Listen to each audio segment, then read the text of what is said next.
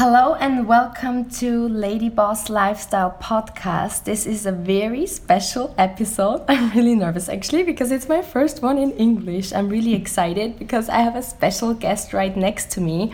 It's Fraser Brooks, and I'm really, really happy to have him on because he is a specialist in social media on how to build community, how to create reach, how to create followers that convert into business actually, and specialized on network marketing and network marketers. And I thought this would be, you know, a real treat for you on this um, episode because obviously a lot of people following this are men and women, especially ladies. You might be you know building your business but you know most of the the followers here obviously are in network marketing because that's that's my specialty so i'm really really happy to have him on and why i'm really excited is because he's one of these guys that really walk their talk. You know, it's not just that they talk about something they read in a book, but he really did, um, you know, what he's teaching. I put out a few numbers for you guys. So Actually, Fraser has 74,762 followers on Facebook. Oh, wow. He's like, he's cracking up right next to me. Hold on. I mean, I saw you have posts that are really recent with 1.4 thousand likes and 1.5 thousand comments mm -hmm. on your last live. Mm -hmm. And I just know that everybody listening to this nowadays should understand reach is the new currency. Mm-hmm. in a time where we're locked up in rooms in, in in time of home offices if you don't now get really excited turn the volume up i don't know what's wrong with you you know? Um, no honestly and then the same amount of followers on instagram. I mean 74000 followers on instagram. And it's not just that if you look at a profile they have a lot of followers but there's no comments going on. yeah. they have a non-active community maybe paid followers followers. Mm-hmm. No, there's really engagement on his posts. He also runs a podcast um, with over 100 episodes. So we're not only neighbors in Dubai, so I was invited to his place in Dubai right now. I live right next to him, but I'm really intrigued um, the work you do, Fraser, and I'm really thankful for your time, and I'm really happy to have you on. Welcome. Oh no, thank you for having me. It's super super exciting to be here. Um, it's always fun. Like we're literally holding a phone, doing this podcast. It's super fun. So there's always that really awkward moment of do we look at each other and have a conversation or do we look at the phone? Like and i get sweaty hands and i'm holding your hand right now so that, like i'm holding your phone right now so this is going to be a very sweaty phone call. In uh, th- this time i mean usually i would have that you know whether where we look at each other but i i, I did notes Girls and boys, I did notes. I have my iPad in front of me because I was so nervous about my first podcast in English. But you know, the first thing, Fraser, I, I always, I'm a big believer in why. I know mm you're a really hard worker. I appreciate that about you because mm-hmm. I think nothing in life comes for free. Mm-hmm. Um, actually i think the why with the most people lies in their childhood in their upbringing in their journey. So do you want to maybe share in the beginning beginning a little bit of your why and why you're doing what you're doing now? Yeah so my my why is slightly different um and i had to i had to change it a little bit. So i i love love love two movies the lion king mm-hmm. and aladdin right? Two Disney movies, but Aladdin's like my favorite. So I used to always be super intrigued by the genie. So instead of instead of my, I remember my dad one day because he knew obviously I loved I love Aladdin. He was like, instead of you thinking of your why, because a lot of people say you got to have a why that makes you cry. And a lot of women women listening in, maybe you maybe you've got a kid or maybe significant other or whatever it might be, and you know you've got you've got that obvious reason. But for me, I didn't. I was 22 years old. I had no obvious reason. I just wanted to make money. And my dad said, okay, instead of having a Y that makes you cry or a Y, the English is W H, sorry, W H Y, which is what hurts you. It's an acronym, right? Oh yeah. Yeah. Oh, that's what good. Hurt, yeah. What hurts you? So he said, hey, imagine if I was the genie from the movie Aladdin and you had to make one wish. What would your wish be? And I was like, ooh, my wish is to make money. So I changed the Y to the wish. My wish was to make money, and then he then said, why do you want to make the money? And I was like, so I can be free. And why do you want to be free? So I can travel the world. And why do you want to travel the world? So I can create memories. And why do you want to create memories? Because I always hear you talk about memories matters more than material, like material things. Um, and then he was like, and why is that? And he, we kept getting so deep until I couldn't answer the question anymore. And he said, that's your why. And it was just so deep. So it started with the wish, then we went levels down, why, why, why, why, why, why, why, until we actually found what what made it work for me. But my background, I grew up around network marketing. Like my, net, I, my, I always say that my network marketing career started in 1987, but I wasn't born until 1988, right? So You're actually younger than me. this is ridiculous. Just finding that out. oh, crazy. Um, so yeah, so I, I kind of started grow up around mum and dad. Basically, became a version of a mum and dad because I was I was inspired to be like them instead of inspired not to be like them. And I think a lot of parents out there, oh, yeah, a lot of people out there in, in the network marketing space, I think one of the benefits of, of being a network marketer is the people who are around you all benefit because they only see what you do, they see you hustle. Especially as a kid growing up, what would happen is I would see my mum and dad work hard. So yeah, so there might be people out there who are doctors, dentists, surgeons, firefighters, lawyers, professional golfers, right? And they come back and they went, "Oh, I had a really big, I had a really long day." I have no proof. I have no evidence. I didn't go to this. I didn't go to the doctor's surgeon and see them with other patients. But my mum and dad, I saw them every single day working, helping other people, um, and I'm so grateful for that. So the wish is my command. It's not someone else's command. It's my command. It's my. I choose the wish that I want. Uh, and I'm just so grateful to be being around parents who who just set me on fire and just set me up for success. That's beautiful because you know what? In network marketing or general in life, I think we struggle so much in finding our why. Mm-hmm. So that really was very helpful. That sometimes it's so simple, right? What's your wish? Mm-hmm. And then you start going deep. So that was helpful. So now looking at you being um, in social media, specialized um, on that, helping network marketers build, you know, mm-hmm. their platform. Um, why social media? How how did that happen? Mm-hmm. So. I had seen the, the success of my mum and dad I traveled all over the world with them, saw them doing hotel events, and one thing that was really obvious to me, the person who made the money was the one who had the microphone. Had the microphone in the hand or the pen in the hand. So they were either writing on the whiteboard or they were speaking to the microphone, sharing their story. And I always thought, I don't want to do this. I don't want to be a network marketer because I don't want to speak in front of people. It's given me it's given me like this really weird itchy feeling on my chest. That's why I'm holding my chest right now. Because I go right back to that moment and I hated the idea of speaking in front of people. And I thought, you know what? If I ever do this network marketing thing, and I said no for four years, from 18 to 22, I was like, no, no, no, no, no, I'm not doing this. But when I was 22 years old, I realized I'm going to do this. I'm going to do it all online because I could start to build relationships and get over my shyness. I'm super shy, super introverted type. Um, you'll probably be able to tell because you've hung out with me a little bit. But in front of big groups, I'm okay. I've got this like switch. But I, I was super super shy, and I thought maybe I can turn strangers into friends, friends into family on social media. I'll start it, and then something weird happened to me. I was I was watching like TV or listening to the radio. I can't remember exactly the moment, but I was watching TV or listening to the radio and I saw an advertisement for Match.com, like a, an online dating mm-hmm. platform, and I thought, hang on a minute. You meet people now, today's world, and the majority of people go dating from people they meet online. But they don't get married to someone.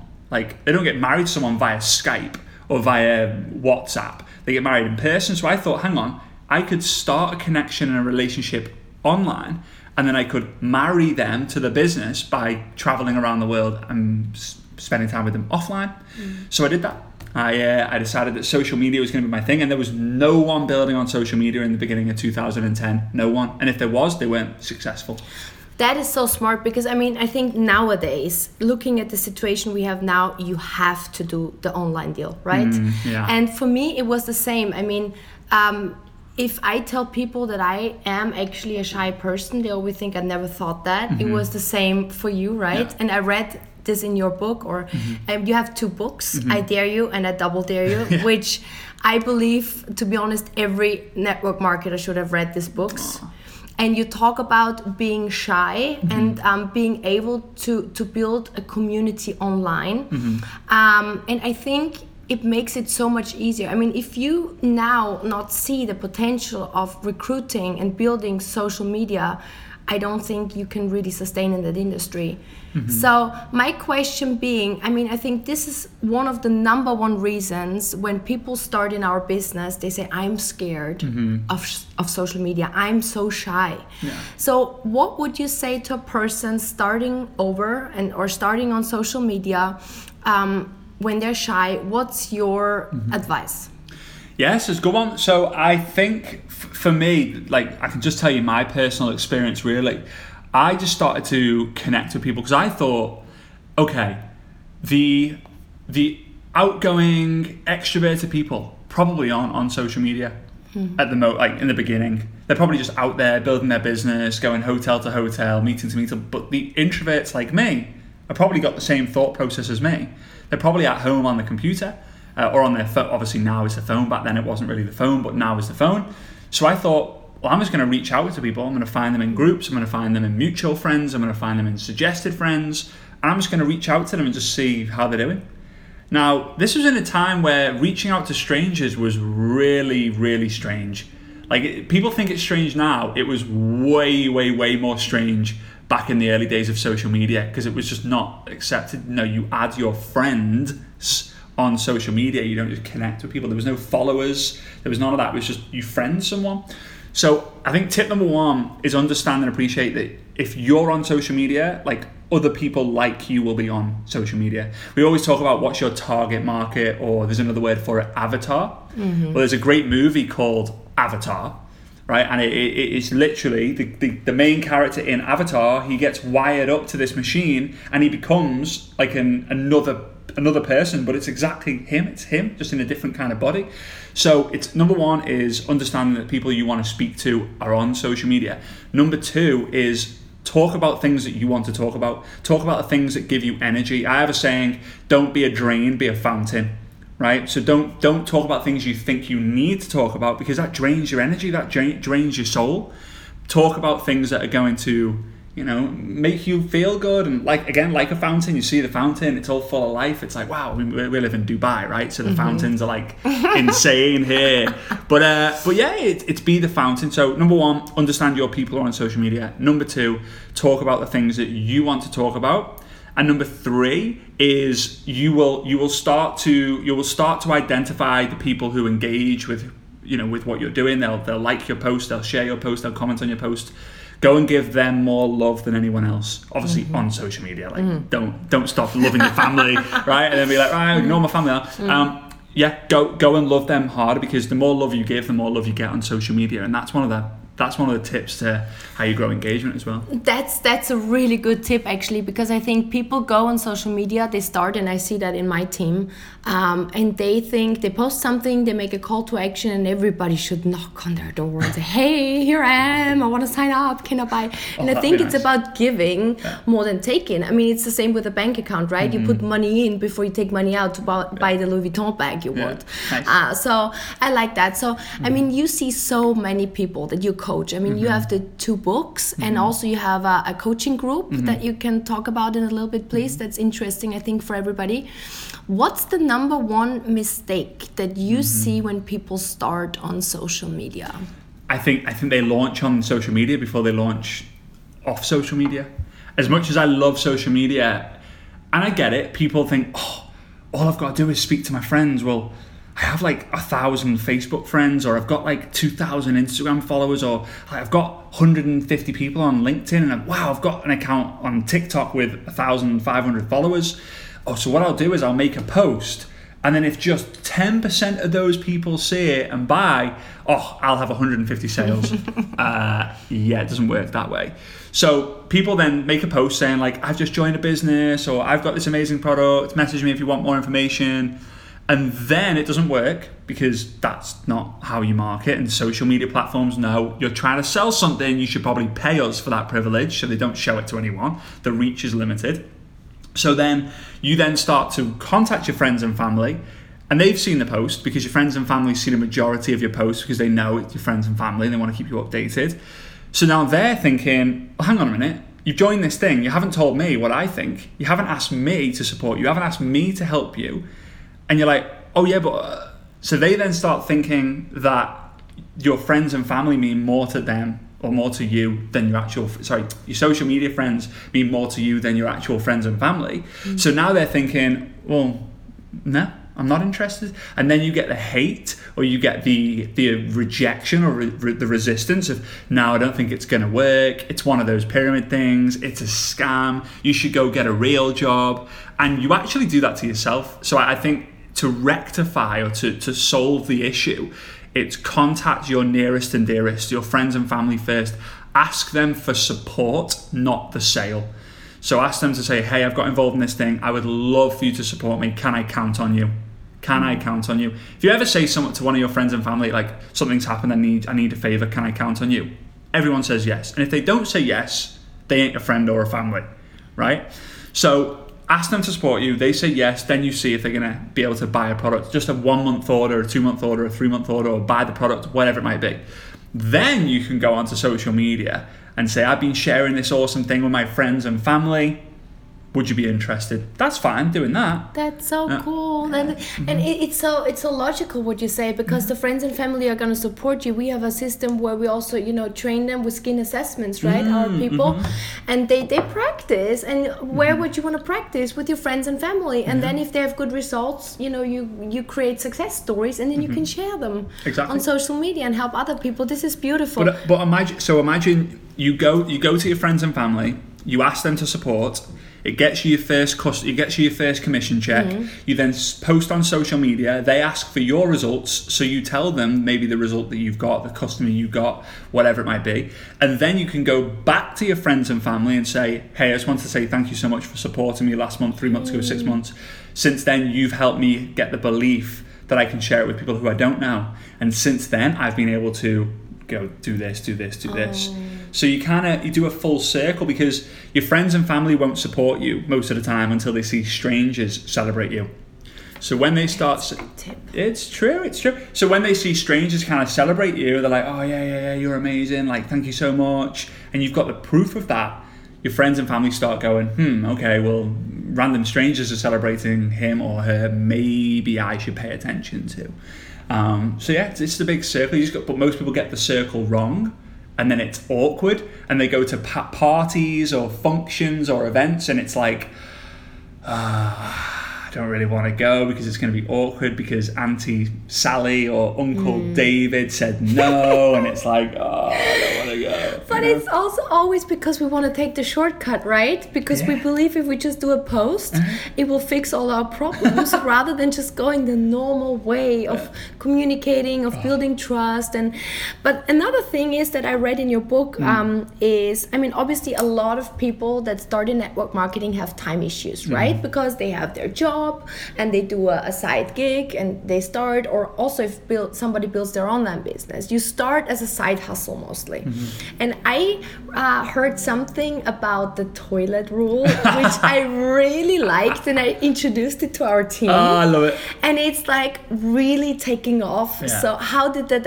idea come maybe you want to talk a little bit about this yeah so i the number one biggest objection that someone says the number one biggest objection people need to deal with is being ghosted, right? So being ignored.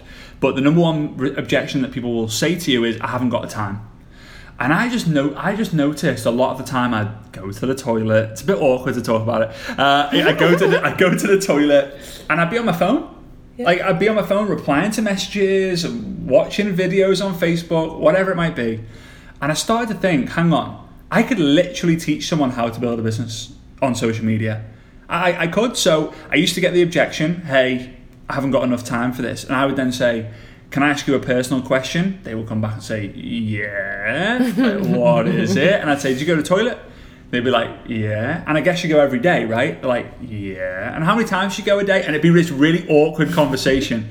I'd be like, oh, like four or five times, maybe more. Like depends on what I ate or what, how much I drank, right? And I'd be like, if I could show you a way how you can make money on the toilet, you you'd be interested, right? And everyone I asked that, they laughed because they're like, really? Like, Come on. and I would say, yeah, this is my social media system, and I've walked them through the system. And some people would be like, yeah, no, I can't do that. Some people would then tell me their real excuse, like, oh, yeah, well, I could probably find a time, but I don't want to do it. Hmm. Or then some people would then say, like, okay, yeah, I'll give it a go. But all it is really is when you go to the toilet, just do your business, work on your business. Don't be watching videos. Don't be watching, you know, Facebook stuff. Obviously, just don't do Facebook lives or Instagram lives from the toilet. That can be a bit weird. But you are just So, yeah, right, yeah. Hey everyone, Fraser here from the toilet. Um, oh, there we go. No, um, so so yeah, just commenting, reaching out to people. They don't they don't know you're on the toilet. Like That's it. they don't know. So just just use the time effectively. So yeah, that that I would say. You mentioned the engagement I get. I would say the majority of the engagement I've come I've got has come from efficient toilet time.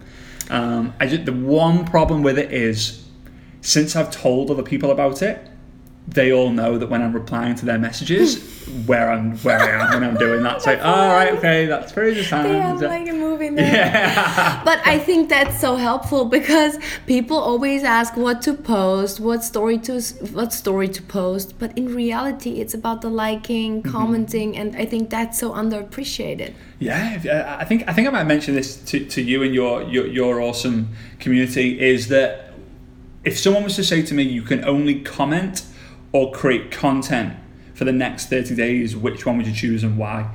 And I would always choose commenting. It mm. doesn't require any creativity, but it will get you more eyeballs. The people who are seeing your content, the people who already follow you, the people who see your comments are the people who follow other people. Mm. So by you creating, by you commenting, you know, and the more meaningful comments, the more chance you've got of people of people seeing your stuff. And you go into a Facebook group or an Instagram hashtag, you comment on things that are relevant to what you talk about. They check you out. They say, ah, she's into fashion too. Ah, she likes personal development too. Oh, she lives in Dubai too.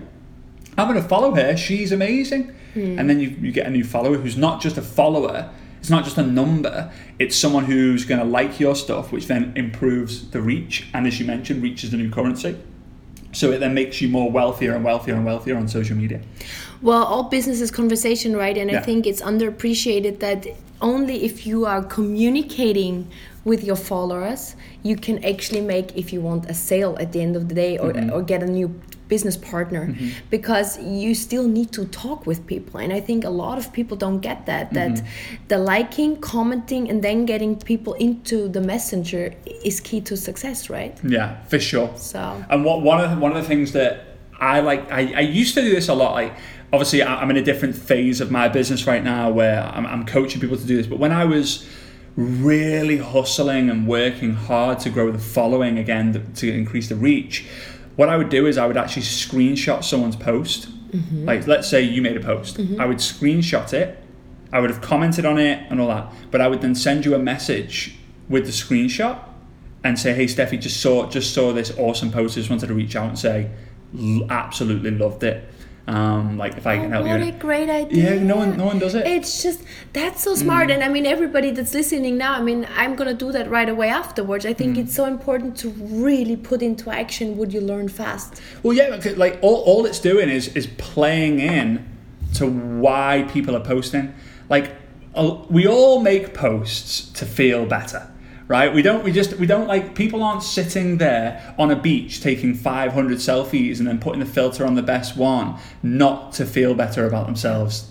Right, and we feel better by getting the higher likes. And you know, when you get your biggest ever post, chances are you've been freaking out, like, "Ah, it's gone viral! It's gone viral!" Or like, "Oh, it's my biggest post!" Like, "Whoa, I got 30 comments!" Like, ah, people Yeah, freak right. out. Free people freak out. So they take the time to create it. So if I reach out to you, let's say you made a post, and I reach out to you, and I'm like, "That was a, an amazing post. Thank you so much for creating it and sharing it." You feel good about yourself, which then Oh, makes yeah. it makes it easier for sense me. it already. Yeah, you're like, ah, ah, ah, "Oh, I, I'm looking forward to that."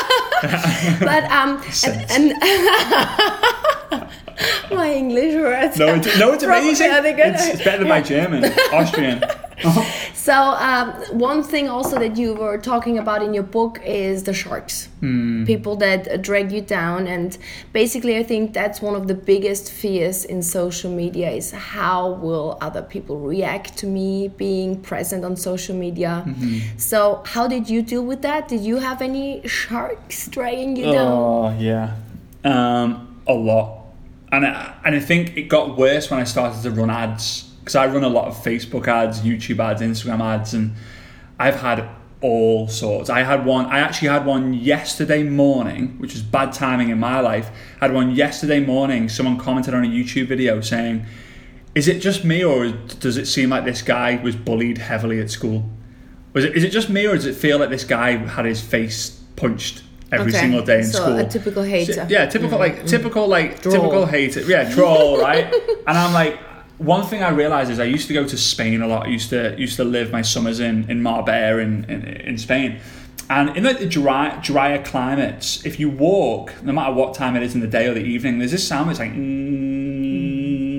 and they're the little crickets, the little insects. They kind of like vibrate and they kind of create this. mm. But it's funny because you hear them from a distance, but when you get really close to them, they don't make a sound. Really? And that's for me what is a hater, is like a troll, is like, or however you want to call it, is like. They make so much sound from a distance, but when you get right up to the face, they would never, never, ever be True. sound. But I think the best way of looking at a hater is that they're just a confused supporter. They're just confused because they're watching your stuff, they're commenting on your stuff, they're not liking it, they're maybe putting the angry face on it, and that gives you more reach. And as you mentioned at the beginning, reach is the new currency. Yeah. So then, just by them commenting, so I believe if you're getting hate, you're getting attacked, you're getting bullied, it's important to block it out, but it's also important to celebrate it because you're being hated on for a reason. You're doing something right. People don't hate on people who don't who don't like who, don't matter. are- yeah, who don't matter. Yeah. I think also it's important to. I would just challenge you for the next ten people who hate on you, Mm-hmm. go and check out and go and check them out to see if they're a millionaire because I bet they're not. Yeah. So don't listen to people's excuses. Uh, don't listen to people's opinions of you because don't let it turn into your own reality. I, I really appreciate what you say because I mean I don't know how this translates into English. Maybe you can help me. But Mm-hmm. um, usually in, in German we say hate comes always from down up. You know, you Yeah. know, no, nobody from that's better than you. If you say, I mean, Yeah. how to judge if somebody's better? But Yeah. Mm-hmm. let's say you want to build a business, somebody making more revenue than you would be better. Mm-hmm. Yeah, you know yeah. what I mean?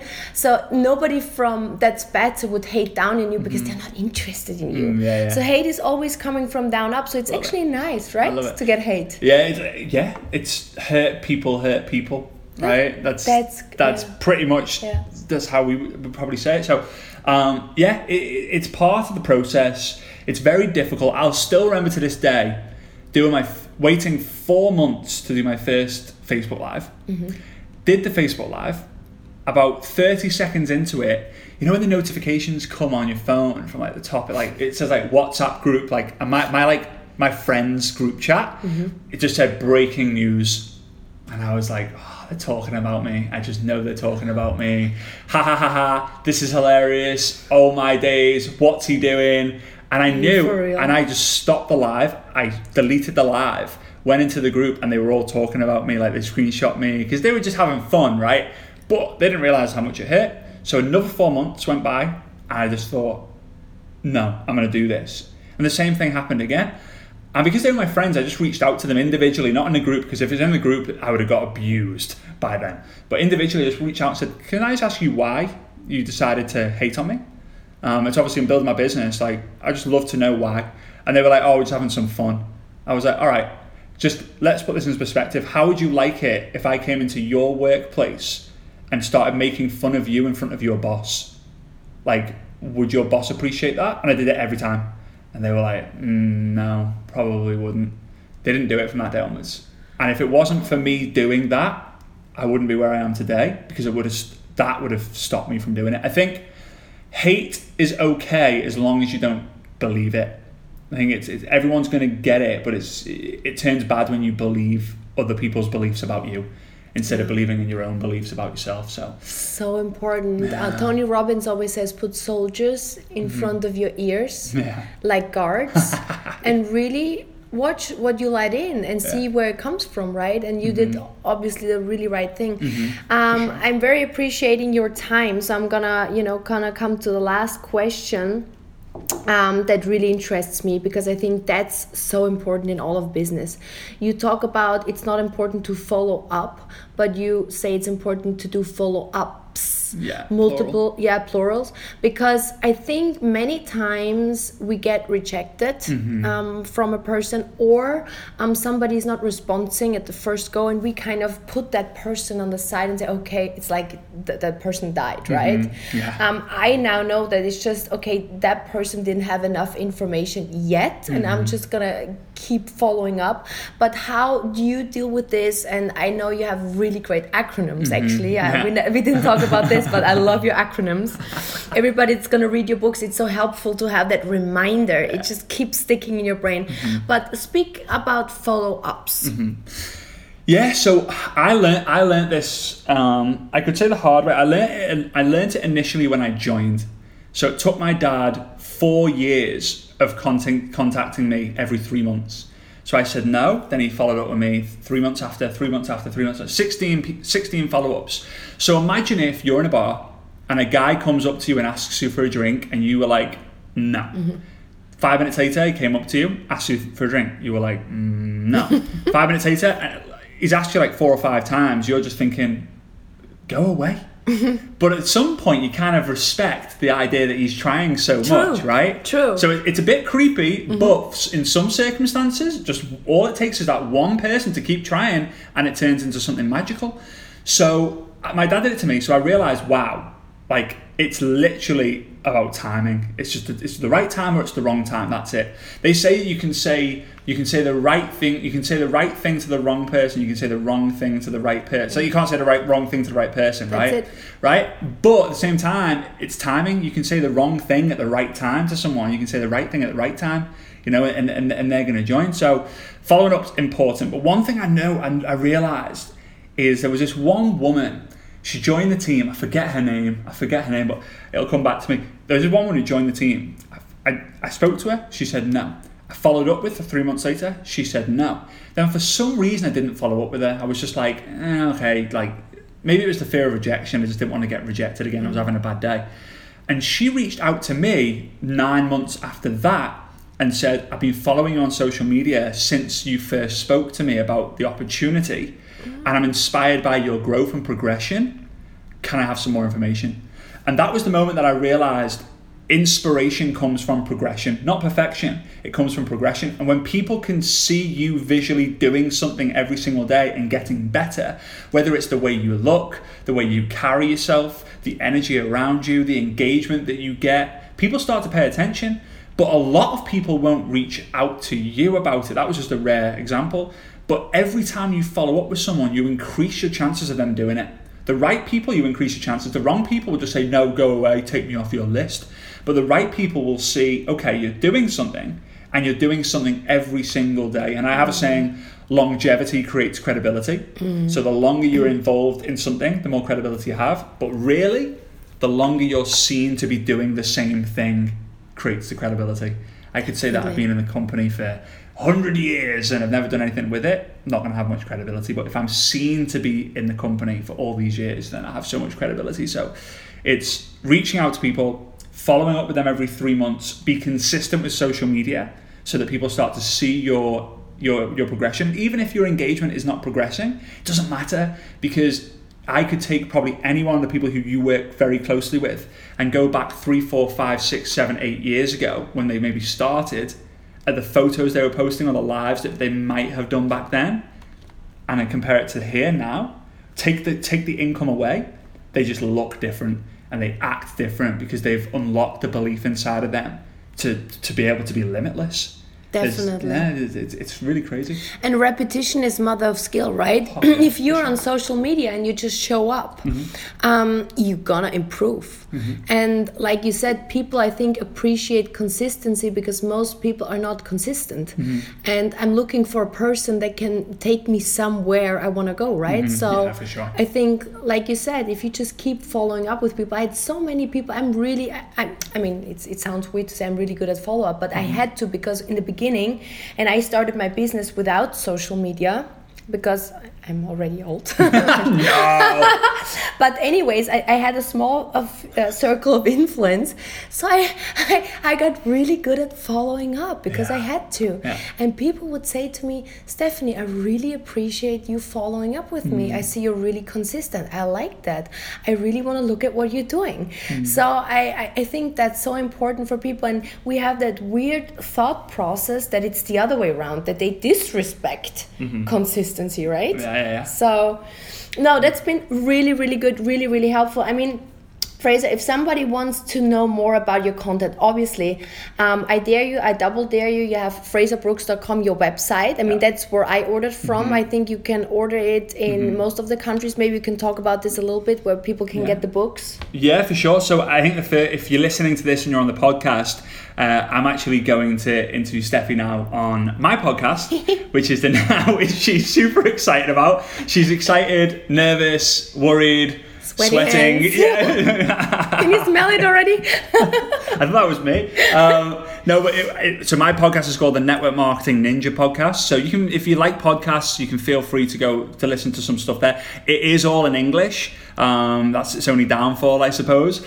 Uh, but from there, you can you can go check out. I've, I've got a link in my in the bi- I've got a link in the bio of my Instagram. And that has everything. It has my YouTube channel, it has my podcast link, it has the links to the books, my websites, my courses, all of that fun stuff. So the Network Marketing Ninja podcast, if you like podcasts, or then the link in my Instagram bio if you use Instagram. I will obviously provide um, all your links in the show notes. Mm. Um, also, I think you have um, a training circle, Mm-hmm. right? Where people can really get closer to you if they feel they want personal coaching. Mm-hmm. I mean, a lot of people have, um, you know, a good upline. A lot of people have a good coach, and I think that's so important to to stick to your coach. But I think it's also nice sometimes to have an outside perspective on things and new ideas. So how how can Mm-hmm. be people part of that? Well, yeah, I- actually, just touching on that, I believe everyone should have one, maybe two internal mentors.